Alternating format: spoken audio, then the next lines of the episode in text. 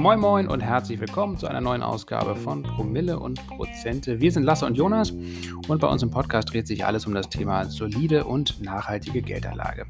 Was heißt das ganz konkret? Wir sprechen hier mit euch über ETFs und Aktien zum Beispiel, erklären die grundlegenden Begrifflichkeiten und Zusammenhänge am Kapitalmarkt, beantworten die Fragen aus der Community und versuchen auch die komplexen Zusammenhänge möglichst leicht und locker und humorvoll zu erklären. Dabei trinken wir ab und zu immer mal wieder einen leckeren schottischen Single Malt Whisky. Das äh, gehört natürlich dazu und macht das äh, Ganze auch unterhaltsamer vielleicht hier und da. Und heute haben wir uns das Thema Geldanlage für Kinder angeschaut.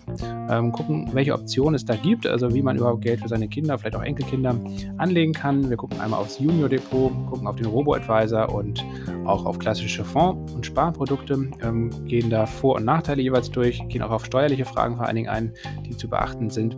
Und ganz zu Beginn der Folge machen wir ein kleines Rechenbeispiel, ähm, was es eigentlich bringen würde, wenn man eben gleich zu Beginn, gleich nach der Geburt, anfängt, Geld zu sparen, Geld anzulegen und wie dann der Zinseszinseffekt sowohl, wenn die Kinder 18 sind, als auch vielleicht sogar zum späteren Renteneintritt dafür sorgt, dass dann doch recht beachtliche Beträge zusammenkommen, selbst wenn man nur monatlich 10 oder 20 Euro spart. Also von daher alle Infos zum Podcast und auch natürlich hier zu den Themen, die in dieser Folge besprochen werden, die findet ihr wie immer in den Shownotes und ähm, die weiterführenden Links dazu. Wir wünschen euch viel Spaß beim Zuhören und hoffen, dass es euch gefällt. Fragen könnt ihr natürlich wie immer gerne an fanpost.promille.de an uns stellen. Bis dann und los geht's. Moin Jonas, äh, neue Folge Promille Prozente. Heute geht es um das Thema Geldanlage für Kinder. Du hast ja noch keine Kinder, aber wie würdest du denn Geld anlegen, wenn du Kinder hättest? Du hast das ja, wie ich dich kenne, schon als, als Finanzexperte hier wahrscheinlich schon äh, den zweiten Schritt vom ersten gegangen und das erste Depot angelegt. Ja, ich habe ich, ich hab, ich, ich hab schon drei Kinderdepots eröffnet.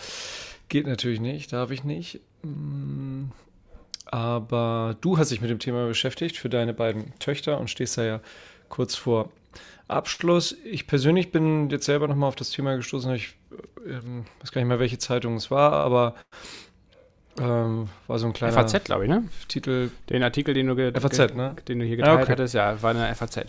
Eine Geldanlage von Geburt an war da der Titel, genau. Und da hat ähm, ein ja, ehemaliger Finanzberater, namentlich Albrecht Friedel, einen Vorschlag gemacht, der ja auch von mehreren anderen Nachrichtenblättern und, und, und online mit irgendwie bedacht wurde, aufgenommen wurde und aufmerksamkeitsstark, äh, ja, eine Aufmerksamkeit öffentlichkeitsstarke Berichterstattung erfahren hat, zumindest in meiner Wahrnehmung, in meiner Bubble, in meiner Medienkonsum-Bubble. Und der hat den Vorschlag gemacht, Mensch, also erstmal ganz grundsätzlich gesagt, wir brauchen doch von Kindes an, ähm, von Geburt an, eine Altersvorsorge, eine Geldanlage, die bis zur offiziellen Rente äh, reicht, um eben diese Lücke zu füllen, ähm, die ja definitiv auftreten wird oder gesetzlichen Rentenversicherung. Über die gesetzliche Rentenversicherung. Ja, jetzt schon mit vielen Milliarden Euro pro Jahr, also mit Dutzenden Milliarden Euro, Euro pro Jahr ähm, durch Steuergelder äh, gestützt werden muss und dass sich die Problematik ab 2025 und erst recht ab 2030 massiv verschärft. Also wir haben viele Zuhörerinnen und Zuhörer so ja 82 bis 94, also für diese unsere Generation und die jüngeren Generationen erst recht, wird das ein massives Problem werden, wenn das nicht ja, reformhalber völlig disruptiv angegangen wird, das Thema. Hoffentlich sieht das die äh, demnächst im September gewählte Bundesregierung dann auch so. Politik ist ja diesbezüglich sehr langsam und schwerfällig, deswegen habe ich da leider wenig Hoffnung.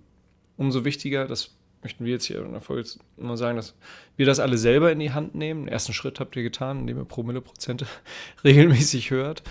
Ja, Spaß beiseite. Es gibt natürlich auch noch andere sehr gute Finanzpodcasts und äh, Videokanäle, zum Beispiel auf YouTube oder Websites. Also super, dass ihr ähm, das ohnehin schon für euch selber in Angriff nehmt. Und dieser Albrecht Friedl hat jetzt eben vorgeschlagen, dass es vom, äh, vom Staat 1000 Euro für jedes Neugeborene geben soll, das auf ein individuelles Aktiendepot, die auf ein individuelles Aktiendepot eingezahlt werden, so als Startkapital 1000 Euro. Und dann sollen, solange der Kindergeldbezug andauert, das ist ja auch individuell, ne, je nachdem wann die Ausbildung begonnen wird, Studium begonnen wird, äh, eigene Einnahmen ähm, erwirtschaftet werden durch das in Anführungsstrichen dann ältere Kind. Aber es sollen 10 Euro vom Kindergeld quellenmäßig automatisch abgezogen werden und auch in dieses Aktiendepot, ähm, zum Beispiel ein ETF-Mix, gespart werden. Und sobald der Kindergeldbezug endet, äh, soll es verpflichtend sein, dass 10 Euro monatlich eigenanteilsmäßig da eingezahlt werden bis zum Rentenbeginn. So, also es, es soll vor allem in ähm, oder ausschließlich so der Vorschlag in aktienbasierte Anlagen investiert werden. Wir erinnern uns, das äh, ja, Zinsniveau ist extrem niedrig, festverzinsliche Geldanlagen können wir vergessen, sehe ich jetzt auch für unsere Generation nicht, es sei denn, wir sehen ein komplett neues Geldsystem. Ja, ist auch nicht ganz so unrealistisch, ist nicht das wahrscheinlichste Szenario, dass wir das erleben werden, aber es ist ein Szenario, was, was kommen kann. Ähm, würde jetzt zu sehr ins Detail gehen, machen wir mal vielleicht eine eigene Folge zu. Ähm, also interessantes Modell, was er da vorschlägt. Er ist sicher nicht der Einzige, der das so von der Struktur her mm, mal so nennt. Ich kann mir gut vorstellen, dass sowas kommen wird ähm, von staatlicher Seite innerhalb der nächsten zehn Jahre. Bin mir sogar persönlich sehr sicher, dass sowas kommen wird. Wir können ja mal auf die Zahlen gucken, was das, was das so bringen würde. Also angenommen, ihr bekommt jetzt ein Kind, ähm, das ist intakt, ne? bekommt dann dieses staatliche Aktiendepot, nennen wir es mal hier das Bundesdepot. 1000 Euro gibt es da drauf, dann ähm, gehen da 10 Euro monatlich 67 Jahre äh, drauf und jetzt müssen wir natürlich irgendwie so eine theoretische vereinfachte Annahme treffen, dass jetzt 6% im Jahr gleichmäßig da erwirtschaftet werden, wird natürlich nicht passieren, denn ja, festverzinslich ist nicht mehr möglich. Ne? In, dem, in, dem, in dem Stellenbereich, aber nehmen wir mal an, 6% pro Jahr, dann ergäbe das nach 67 Jahren fast 150.000 Euro, nämlich genau 149.962 Euro. Also schon sehr sportlich. Jetzt sehen wir hier auch, was wäre, wenn, äh, wenn es nur 5% pro Jahr äh, äh, wären, dann wären es nur in Anführungsstrichen 88.607 Euro.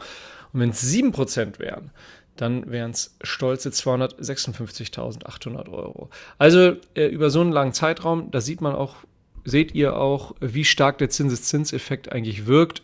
Macht dann eben 1% äh, oder, oder 100 Basispunkte extrem viel aus.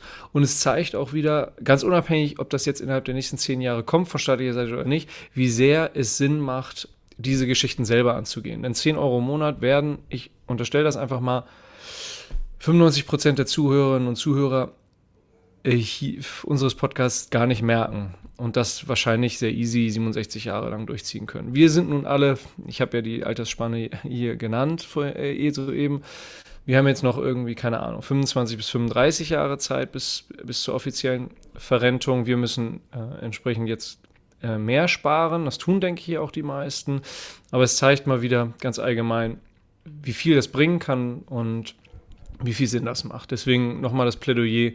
Äh, wenn ihr schon dabei seid, weiter am Ball konsequent dran zu bleiben. Wenn ihr noch nicht am Ball seid, unbedingt schnellstmöglich machen, finde ich jedenfalls. Findet Lasse sicherlich auch. Und Lasse hat sich aufgrund äh, seiner beiden Töchter, also kurz vorm Abschluss steht, auch ein bisschen mehr in das ganze Ding Junior Kinderdepots reingefuchst. Ja, genau. Das gilt natürlich, wie gesagt, also dieses Thema Altersvorsorge, Geldanlage gilt natürlich für uns, die jetzt hier ganz bewusst zuhören, aber es gilt natürlich eigentlich auch viel mehr auch für, für Kinder, die man dann hat, ähm, weil Jonas, hast, du hast ja eben wunderbar gesagt, äh, je früher man damit anfängt, desto besser ist es eben auch. Ne? Und äh, man kann natürlich mit verschiedenen Zielen ähm, Geld anlegen für Kinder. Das sollte man vielleicht auch wirklich ähm, ganz am Anfang überhaupt erstmal sich, ähm, sich festlegen. Also für was, auf was für ein Ziel spart man jetzt, wenn man Geld für Kinder anlegt. Ähm, denn das, da auch, dann kommt es auch letztlich bei der Auswahl der Instrumente eben an, in welchem Zeitraum das macht, äh, man macht. Bei Kindern ist ja meistens, also zumindest wenn man es von Geburt an macht, ja, zumindest erstmal wahrscheinlich so bis zum 18., 20. Lebensjahr, also bis die Kinder volljährig sind und dann vielleicht äh, eine Ausbildung, ein Studium machen und das Geld ganz gut gebrauchen können. Ähm, das ist ja sicherlich der erste Zeithorizont, den man also hat. Ähm, vielleicht eben sogar darüber hinausgehend sogar noch, ähm, dass es, wenn es dann weiterläuft, einfach, dass es dann als Grundlage dient, ähm, sogar vielleicht für später für ein eigenes Depot der Kinder, was dann eben äh, nach hinten raus für die Aktien oder für die, für die Altersvorsorge irgendwie relevant ist. Aber das äh, kann dann jeder selbst entscheiden. Das können dann vor allen Dingen die Kinder dann selbst entscheiden, wenn sie ähm, selbst über das Depot verfügen können. Und wir möchten jetzt einfach drei ähm, wichtige oder drei, drei wesentliche Möglichkeiten äh, aufzeigen und kurz erläutern, äh, die man, wie man Geld eben für Kinder anlegen kann. Das ist nämlich einerseits über ein ähm, Depot, also über ein sogenanntes Junior-Depot oder auch ganz normales Depot. Das, ähm, es gibt zwei Möglichkeiten. Also entweder lässt man das Depot direkt von Beginn an auf das Kind laufen. Dann ist es quasi nicht ein Junior-Depot. Äh, oder man ähm, eröffnet ein separates Depot ähm, auf seinen eigenen Namen oder das auf, den Namen seiner Partnerin, Partner ähm, und überschreibt das dann später oder verschenkt dann letztendlich die Erträge, wenn das Kind volljährig ist. Also aber auf jeden Fall also ein ETF-Depot, das ist die Aktien-ETF-Depot, das ist die erste Variante. Dann kann man über einen sogenannten Robo-Advisor agieren. Das ist letztendlich was ähnliches. Also auch da wird das Geld primär in Aktien und, oder eigentlich, eigentlich primär in ETFs ETFs angelegt. Ähm, und ähm, es ist aber noch sehr viel automatisierter und man muss noch weniger Zeit dafür investieren. Dafür ist es ein bisschen teurer. Ich gehe auch gleich auf die Vor- und Nachteile ein. Und das dritte ist so ein bisschen das klassische Instrument, ähm, davon werden, würden wir abraten, weil wir werden es jetzt gleich hier auch nochmal kurz erwähnen. Das sind so diese ganzen klassischen Bank- und Versicherungsprodukte, ne? also Bausparvertrag und Lebensversicherung und Fonds und was auch immer. Äh, das sind so die klassischen Sachen, die einem da jetzt auch in den letzten Jahren und Jahrzehnten immer ja empfohlen wurden, ähm, die aber eben viele Nachteile mit sich bringen, aber auf die werden wir gleich auch noch eingehen. Fangen wir kurz mit dem Junior-Depot oder generell mit einem Aktien- und ETF-Depot an. Kurz vorweg vielleicht, wir werden euch einfach ein paar sinnvolle Links in den Shownotes teilen. Einerseits ähm, ein ähm, Link zum ähm, einem ETF-Vergleich. Also da könnt ihr ähm, bei Finanzfluss zum Beispiel euch sehr gut angucken und transparent angucken, welche Aktien- und ETF-Depots es gibt und wie die eben abschneiden im Vergleich und äh, wo da die Vorteile sind. Ähm, und dann gibt es auch noch einen Vergleich zu Junior-Depots. Das ist letztendlich recht ähnlich, weil ähm, ja, ein Aktiendepot oder ein Junior-Depot ist letztendlich nichts anderes als ein ETF oder Aktiendepot. Bloß, dass es eben direkt auf das Kind ähm, angelegt wird und euch dann letztendlich auch ähm, nicht ähm, zur Verfügung steht, das Geld. Sobald es auf diesem Depot ist, ist gehört es letztendlich dem Kind. Genau, und das hat wiederum den steuerlichen Vorteil, dass alle Erträge, die dort realisiert werden ähm, oder durch Dividenden bei ausschüttenden ETF oder ausschüttenden ähm, Unternehmen, dass die Erträge, die da anfallen, eben auf den Namen auf Rechnung des Kindes lauten und das Kind kann natürlich wie jede natürliche Person in Deutschland auch, ähm, hat einen gewissen Steuerfreibetrag, setzt sich ähm, ja über verschiedene Geschichten zusammen, Steuerfreibetrag, Sparerpauschbetrag und so weiter. Das sind pro Person insgesamt 10.581 Euro pro Jahr die das Kind also maximal ähm, steuerfrei einnehmen könnte über Dividenden oder Realisierung von ja, tollen Kursgewinnen. Hierbei ist noch zu beachten. Ja, das ist auf jeden Fall eine ganze Menge. genau, ist eine ganze Menge. Hierbei ist aber noch zu beachten, äh, Stichwort Krankenversicherung. Kinder sind ja in der, in der Regel über die Familienversicherung versichert. Wenn allerdings in mal in einem Steuerjahr ähm, Erträge, Einnahmen von mehr als 5.901 Euro auf eben ein Kinderdepot, also auf ein Kind anfallen, wäre das Kind in diesem Jahr zumindest dann nicht in der Familienversicherung mitversichert. Das ist an der Stelle zu beachten. Ich würde mal sagen, dass die meisten äh, jetzt die meisten Kinderdepots auch, auch weniger als 5.901 Euro realisieren. Nur, äh, aber das sollte genannt werden, denn äh, es gibt ja auch ähm, gibt ja auch Ausnahmen. Genau, und es gibt auch äh, vielleicht noch zwei andere Nachteile, die das hat. Ähm, also wie gesagt, steuerlich ist es sehr, sehr gut, äh, weil ansonsten wird es von euch selbst abgezweigt. Ne? Also wenn das Depot auf euch läuft und ihr das Geld dann später verschenkt oder das Depot überschreibt, ähm, wenn das Kind volljährig ist, dann ist aber bis dahin natürlich, äh, läuft das steuerlich alles komplett über euch als Eltern äh, und dementsprechend muss es auch versteuert werden äh, und die Freibeträge sind natürlich dann nicht äh, da oder verdoppeln sich oder so, sondern ähm, das geht alles von eurem eigenen Steuerfreibetrag ab und entsprechend muss da wahrscheinlich sehr viel mehr versteuert werden. Von daher, dieses Junior-Depot hat schon wirklich steuerlich starke Vorteile. Der Nachteil ist, Weniger ähm, Kontrolle, ne? Weniger Kontrolle in Anführungsstrichen, beziehungsweise ihr könnt auch ähm, als Eltern eben nicht über das Geld verfügen. Also schon während ihr das Depot noch als Bevollmächtigte oder Bevollmächtigter führt, ähm, habt ihr letztendlich, wenn das sobald das Geld eingezahlt ist, könnt ihr es auch nicht ähm, flexibel wieder abbuchen, wenn ihr jetzt irgendwie einen großen Urlaub plant oder, oder dem, dem Kind ein neues Fahrrad kaufen möchtet oder so. Das geht nicht. Sondern das Geld ist dann auf dem Depot und da bleibt es auch. Und ab dem 18. Lebensjahr ähm, gehört das Depot komplett dem Kind ähm, und ihr könnt da letztendlich auch nicht drüber verfügen über dieses Geld. Geld. Ähm, da, muss man halt überlegen, ich wäre auf jeden Fall so eingestellt, äh, dass, dass ich dieses Vertrauen letztendlich auch den, den kind, meinen Kindern gegenüber bringen würde. Ich finde es auch eigentlich sehr gut. Also auch viele Junior-Depots äh, haben natürlich dann, äh, oder eigentlich alle wahrscheinlich, ähm, kann man natürlich über sowohl über den Browser als auch über eine App ähm, steuern und auch äh, sich angucken, da die Wertentwicklung etc. Also das wäre dann zum Beispiel meines Erachtens ein sehr guter, eine gute Möglichkeit, frühzeitig, wenn die Kinder dann in die Pubertät kommen, ähm, denen anhand dieses Depots auch Einblicke zu gewähren und auch äh, diese ganzen Mechanismen, diese ganzen Finanzmechanismen zu erklären, also auch finanzielle Bildung eigentlich ähm, voranzutreiben. Von daher finde ich das keinen wirklichen Nachteil, aber es ist zumindest ein Punkt, den man erwähnen sollte, dass man eben da als Elternteil geringere Kontrolle hat. Der andere, der ist vielleicht ein bisschen wesentlicher, und da geht es um das BAföG. Also äh, das ist letztendlich ja vor allen Dingen vielleicht fürs Studium später, wenn das Kind studieren möchte, ähm, relevant äh, und es da BAföG beziehen möchte. Dann, das gilt natürlich nur, wenn man eben kein eigenes großes Kapitalvermögen hat. Und wenn das Kind oder letztendlich auch die Eltern ähm, über ein, ich weiß jetzt leider nicht die Grenze, aber ein bestimmtes Vermögen verfügen, ähm, dann sind sie eben nicht BAföG berechtigt oder kriegen einen deutlich geringeren Satz. Und ähm, das sollte man eben auch im Hinterkopf haben, wenn das Kind natürlich dann schon 15.000 Euro, 20.000 Euro vielleicht da auf dem ETF-Depot hat. Ähm, dann wird das natürlich berechnet ähm, bei, beim BAföG-Antrag und dann kann es sein, dass kein BAföG mehr gezahlt wird. Also auch das ähm, muss man ähm, im Hinterkopf haben. Das gilt natürlich nicht unbedingt, wenn, wenn das ganze Geld ähm, bei euch liegt, dato, bis dato noch dann ähm, ist das, wird das sicherlich auch mit angerechnet, aber vielleicht nicht mehr ganz so ähm, direkt, als wenn das Kind selbst über dieses Vermögen verfügt. Ähm, zur Auswahl, ähm, ich habe mich da recht äh, ja, genau, intensiv mit beschäftigt. So groß sind die Unterschiede eigentlich auch nicht. Also es gibt, wie gesagt, verschiedene Banken, die Junior-Depots anbieten, also zum Beispiel die ING, DK, DKB, Comdirect, Consors, ähm, die Sparkassenfinanzgruppe auch zum Beispiel. Wie gesagt, wir teilen euch einen Link mit einem Überblick äh, zu den verschiedenen Junior-Depots und vor allen Dingen auch einen Überblick zu den verschiedenen ähm, generell Aktien- und ETF-Depots. Ähm, ähm, vielen Dank auch an der Stelle an Sebastian, der hat uns auch äh, in unserer Signal-Gruppe ja hier einen schönen, schönen Überblick schon mal geteilt und gewährt. Ich persönlich habe mich jetzt tatsächlich für ING entschieden. Ähm, das ist letztendlich ein, ein, eine Direktbank, ähm, die einfach von den Konditionen her sehr, sehr günstig ist. Vor allen Dingen die Sparplanausführung und das ist für mich eigentlich relevant. Also ich handhabe es so, oder wir, meine Frau und ich, handhaben das so, dass wir letztendlich ähm, pro Monat, ähm, pro Kind äh, 75 Euro des Kindergeldes quasi auf das jeweilige Depot dann überweisen werden und dann wahrscheinlich erstmal in drei verschiedenen ETFs äh, besparen werden, also 25 Euro pro ETF.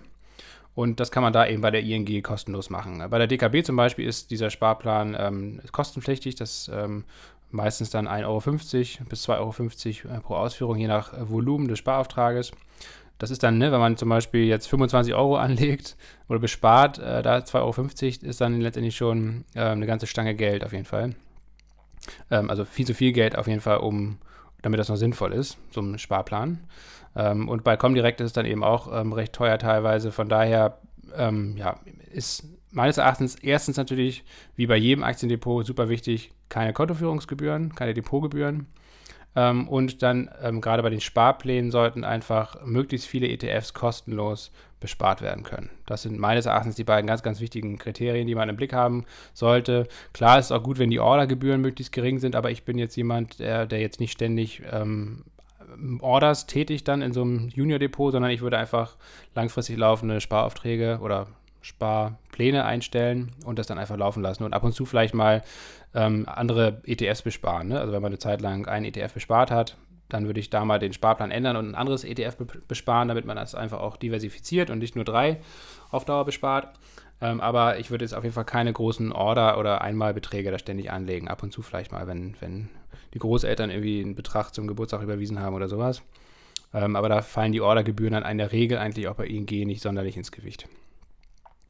Genau, dann gibt es, Jonas, ähm, die Möglichkeit von Robo-Advisern. Robo-Advisor sind ja hier über Scalable Capital, ne? ein deutsches Startup aus München, meine ich, bekannt geworden. Haben durchaus eine Fangemeinde bekommen.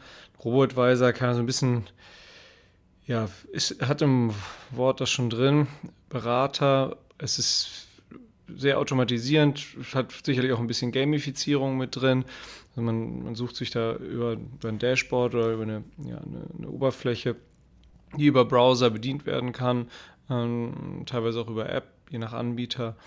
kann man sich aussuchen, welche, in welchem, welche Bereiche einen interessieren, welche man aussichtsreich äh, findet und was für ein Risikoprofil man hat, etc. Und der Robo-Advisor fragt eben die wesentlichen Dinge ähm, aktiv selbst ab, sodass äh, die eigene Recherche, wenn man das zulassen möchte, aber tatsächlich auf ein Minimum beschränkt werden kann. Der Robo-Advisor ist, ist, ist entsprechend da ohnehin schon mit Informationen gefüttert. Ja, für mich persönlich wäre es nichts, aber ähm, für viele Menschen, die, die sagen, ich habe keine Zeit oder möchte meine, äh, meine Zeit äh, auf, auf, auf, andere Dinge anders priorisieren, völlig okay, ist, ist das sicherlich ein großer Vorteil, weil es einfach wirklich einfach und bequem ist. Ich vergleiche es vielleicht ein bisschen so, so ein Robo-Advisor in dem Fall für finanzielle Geschichten mit, mit einem Steuersparprogramm, was ich dann irgendwie auch selber nutze. Alles wird aktiv abgefragt und so weiter. Ich habe mich nicht selber großartig in Steuerthemen reingefuchst. Ähm, ist bei manchen sicherlich auch anders und sagen, nö, kann ich selber besser. Nutze ich keinen Steuerspar-Robo-Advisor.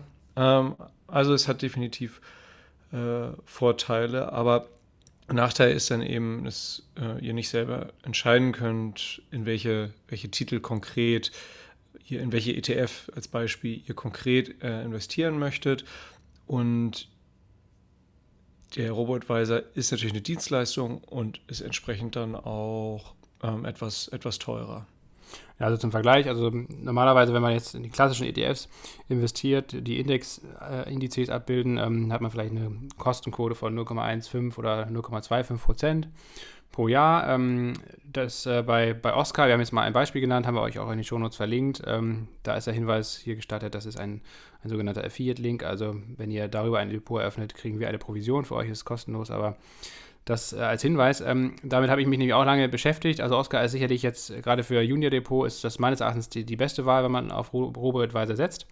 Ähm, es ist eine sehr gute äh, Mischung aus Aktien und Anleihen. Man kann verschiedene Risikoprofile einstellen und dann wird das einfach direkt investiert, oft auch ESG gescreent, also nachhaltig orientiert.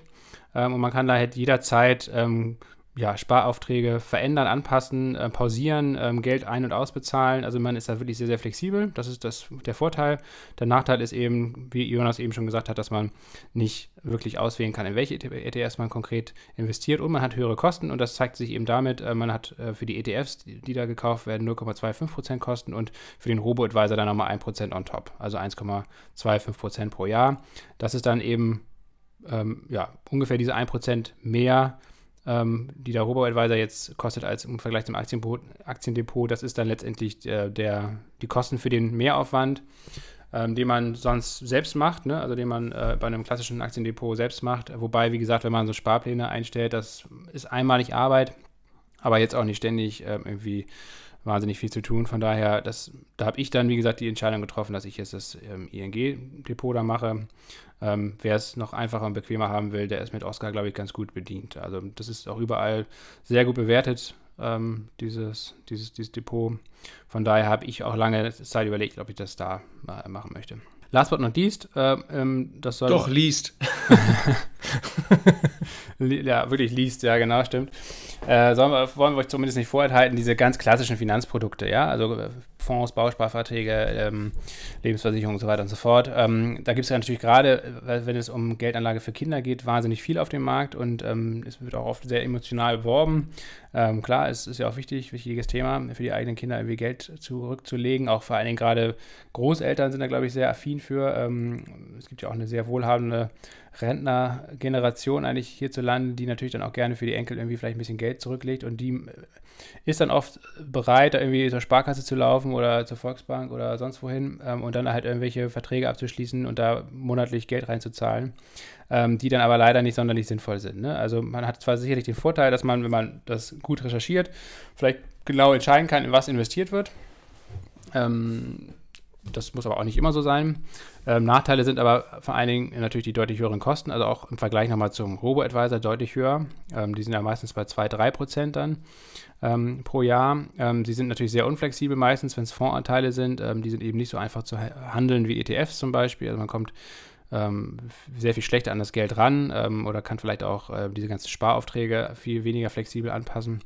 naja, und dann muss man halt auch immer natürlich auf die Performance äh, gucken. Das sind dann oft auch äh, eben aktiv gemanagte Fonds. Ähm, deswegen sind sie auch teurer. Und ähm, da muss man sehr genau hingucken bei der Auswahl. Es gibt sicherlich definitiv aktiv gemanagte Fonds, die sehr gut performen, auch sehr viel besser als ein ETF ganz ohne Frage. Aber man muss dann, glaube ich, wirklich sehr gut verstehen eigentlich, ähm, in was da überhaupt investiert wird und ob die Performance, die da auf dem Blatt steht, die ja der Vergangenheit in der Regel angehört oder immer angehört, ob, ob die eben auch für die Zukunft äh, eine gute Rendite verspricht. Und meines Erachtens, meiner Erfahrung nach, sind, glaube ich, die wenigsten Leute in der Lage, das dann wirklich vernünftig zu durchblicken und, und weil ja auch die Transparenz dann oft fehlt, wie da überhaupt investiert wird. Also Lange Rede, kurzer Sinn. Wir haben jetzt zum Beispiel auch ein Beispiel hier rausgesucht. Äh, das ist der Rock'n'Roll Fonds von ÖkoWorld. ÖkoWorld ist eine Fondsgesellschaft aus Luxemburg, ähm, die immer ja, gerne als nachhaltige Fondsgesellschaft angepreist wird.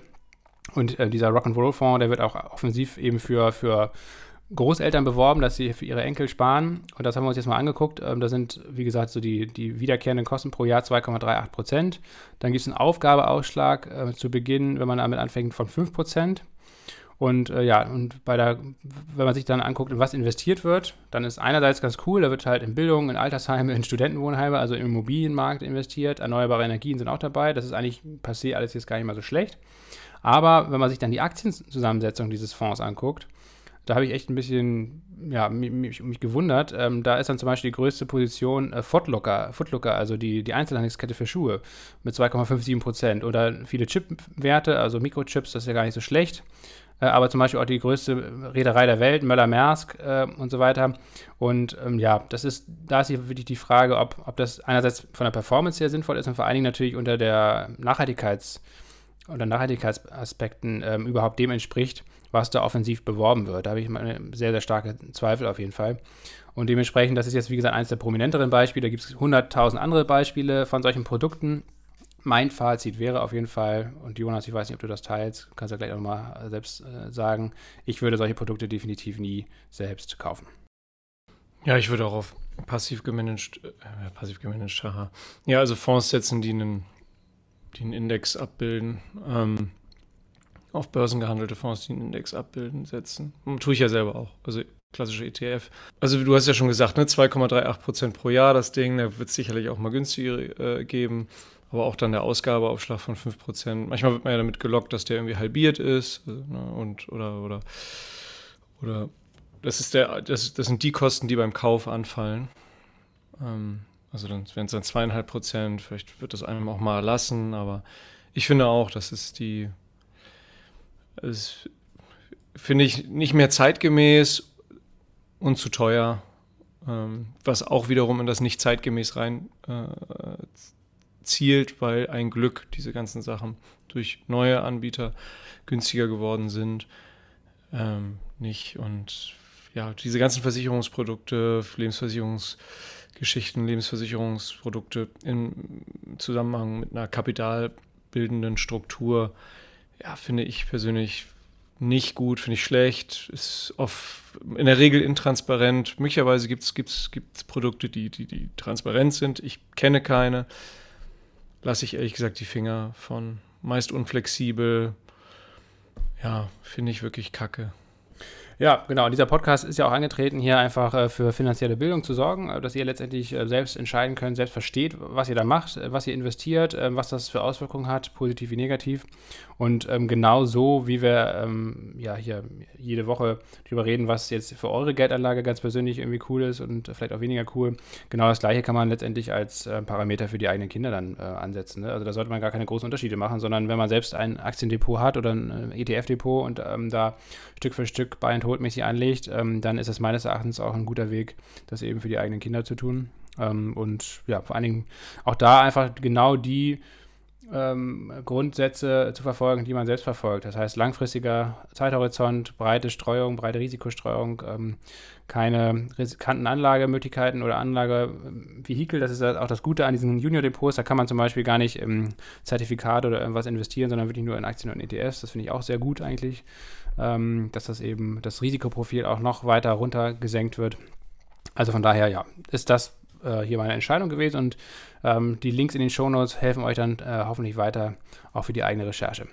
Ich hoffe auf jeden Fall, oder wir hoffen, dass euch das so ein bisschen was gebracht hat. Und vielleicht können wir noch mal zum Schluss, äh, Lasse, ganz kurz darauf eingehen, was du am relativ am Anfang gesagt hattest, nämlich was ist eigentlich das Ziel der ganzen Geschichte. Und oft hat man, wenn man aufs Alter schielt, natürlich, wenn man ein Kinderdepot, was auf den Namen der Kinder lautet, die, diese 18 Jahre logischerweise als Datum im, im Blick. Und angenommen, ihr habt jetzt mit euren Kindern oder auch schon von Kindesbeinen an so hier und da clever finanzielle Bildung vollzogen. Und die Kinder verstehen auch, was, was, ähm, wofür das da ist, wofür das gut ist. Und es ist vielleicht für ein Studium oder für, was weiß ich, fürs erste selbstfahrende Auto oder für erste äh, selbstfliegende Flugtaxi, hätte ich fast schon gesagt, aber Drohne ist ja auch nicht so unwahrscheinlich, dass das in 18 bis 20 Jahren möglich äh, sein wird und dass ihr wenn es nach hinten raus äh, in, in die, die 18 Jahre dann im Blick sind, so vielleicht so ab dem 13., 14. Lebensjahr, zu gucken, konkret zu gucken, wie, wie, wie, wie hat sich eigentlich die Anlage entwickelt, ist es vielleicht sehr gut gelaufen, ist möglicherweise gerade ein guter Zeitpunkt, äh, Kursgewinne zumindest teilweise zu realisieren. Denn das ist dann schon wichtig, auch wenn wir natürlich immer sagen, hm, langfristig ist ist, ist super, muss man sich keinen Kopf machen, bloß buy and hold, hold, hold und nicht immer hier zwischendurch rumtraden. Aber wenn es eben ganz konkret diese 18 Jahre sind, dann möchte, möchtet ihr, und es vielleicht für, für, den, für den Zweck des Studiums eingesetzt werden soll, das Geld, dann solltet ihr ja ab so einem bestimmten Alter oder ab ähm, ähm, Beginn teilweise Kursgewinne zu, zu realisieren. Also da wollen wir jetzt irgendwie im Podcast auch gar keine konkreten Vorschläge machen. Nur äh, ich, ich hätte jetzt mal so gedacht, so dass, dass so, wenn 13, 12, 13 Jahre rum sind, dass, äh, dass da sich dann einmal konkret mit beschäftigt wird, wie da die ja, Exit-Strategie auszusehen hat. Ja, das ist natürlich ganz wichtig, ne? aber das gehört ja mal zu dieser Anlage zielen. Einfach, wenn man das Geld natürlich irgendwann braucht, zum Beispiel für einen Führerschein oder für ein Studium, dann ähm, muss man natürlich auch Stück für Stück dann einfach die Cashquote erhöhen im Depot, vielleicht einfach Gewinne realisieren, ähm, um einfach das Risiko zu vermindern, wenn jetzt mal wegen genau zum 18. Geburtstag oder so eine Finanzkrise kommt, also als super pauschales Beispiel jetzt, und natürlich einfach aus dem Buchgewinn dann plötzlich ein Buchverlust wird, ähm, ja, dann, dann äh, kann man eben zu dem Zeitpunkt äh, keine Verkäufe tätigen, das Geld nicht rausziehen aus dem Depot und äh, das ist dann halt schwierig. Von daher, also klar, wenn man in, in der Zukunft Ausgaben sieht, die da durch getätigt werden sollen oder von dem Kapital getätigt werden sollen, dann muss man natürlich zeitnah auch gucken oder vorausschauend agieren und äh, hier und da auch dann Gewinne realisieren. Ne? Das kann man dann auch sicherlich machen. Man kann es ja auch so machen, dass man eben einen Teil realisiert und für so ein Studium mal zurückhält und der Rest ist dann letztendlich einfach weiterhin im Depot und ist dann der Grundstock für die eigene Altersvorsorge des Kindes dann später. Also da gibt es ja 100 verschiedene Möglichkeiten, das wollen wir jetzt auch nicht vorgreifen. Das, das, da seid ihr dann auch schlau genug, äh, das mit euren Kindern zusammen zu, zu managen. Aber guter Hinweis nochmal, Jonas. Ähm, vielen Dank, ähm, dass man das natürlich auch immer im Blick halten sollte, wenn man das Geld irgendwie verwenden möchte, dass man äh, ja, dass Aktien eben nach wie vor auch ETFs natürlich eine, eine volatile Sache sind und Buchgewinne nicht gleichzeitig auch reale Gewinne sind. Ja, gibt es nichts hinzuzufügen. Wir hoffen, dass euch das einen Mehrwert gebracht hat, die Folge, und wünschen euch viel Erfolg vor allem, äh, aber auch Spaß bei der Geldanlage für eure Kinder. Und eine wunderbare sonnige Woche und wir hören uns nächste Woche wieder mit dem Wochenrückblick von Promille Prozente. Bis dann, auf Wiedersehen. Tschüss. Das war's für diese Woche mit Promille und Prozente. Herzlichen Dank fürs Zuhören. Herzlichen Dank auch an unsere Unterstützer und Unterstützerinnen. Dieser Podcast finanziert sich nämlich nur durch euch, durch die Community. Alle Infos dazu findet ihr wie immer auf promilleprozente.de. Ihr könnt entweder einmalig oder auch wiederkehrend einen kleineren Betrag an uns spenden über PayPal oder auch über die eine Überweisung. Und ihr könnt Steady nutzen, das ist quasi unsere Seite, promilleprozente.de. Ähm, da verwalten wir unsere Abos und Mitglieder. Ähm, wenn ihr quasi wiederkehrend ähm, Beträge an uns überweist, dann bekommt ihr auch bestimmte Benefits, zum Beispiel Zugang zum Musterdepot, Einladung in unsere Signal Messenger Gruppe oder auch den Optionsschein-Kompass, wo wir euch das ganze Thema Optionsscheine einfach mal grundlegend erklären. Uns hilft natürlich auch immer, wenn ihr uns weiterempfehlt im Freundes- und Bekanntenkreis, wenn ihr den Podcast abonniert oder vielleicht auch eine Bewertung bei Apple zum Beispiel da lasst oder eine Rezension schreibt. Das sorgt dafür, dass der Podcast schneller gefunden wird und dass wir hier mehr Leute mit finanzieller Bildung erreichen. Nichtsdestotrotz müssen wir natürlich auch nochmal einen kleinen Risikohinweis hier einstreuen, nämlich die Inhalte in unserem Podcast dienen ausschließlich der allgemeinen Information und der finanziellen Bildung. Unser Ziel ist es, dass ihr euch selbstständig um eure eigenen Finanzen kümmern könnt. Wir machen keine Anlageberatung und wir geben auch keine Handlungsempfehlung zum Kauf oder Verkauf von Wertpapieren oder anderen Finanzprodukten ab. Wir geben also lediglich unsere persönliche Meinung wieder und teilen unser eigenes Vorgehen mit euch hier im Podcast. Das heißt im Umkehrschluss, dass ihr eure Anlageentscheidungen immer und ausschließlich auf eigene Faust und auf eigene Verantwortung trefft. Bedenkt das bitte. Vor allen Dingen ist es wichtig aus unserer Sicht, dass ihr eine eigene Recherche ähm, anstellt, dass ihr letztendlich diesen Podcast nur als Einstieg äh, nutzt und dann euch weiter informiert, bevor ihr ähm, in Investmententscheidungen tätigt und macht euch eigenständig um klare Gedanken zu einem Anlagehorizont, zu eurer Risikobereitschaft und auch zu eurer Verlusttragfähigkeit. Das war's für diese Woche und bis zum nächsten Mal. Danke.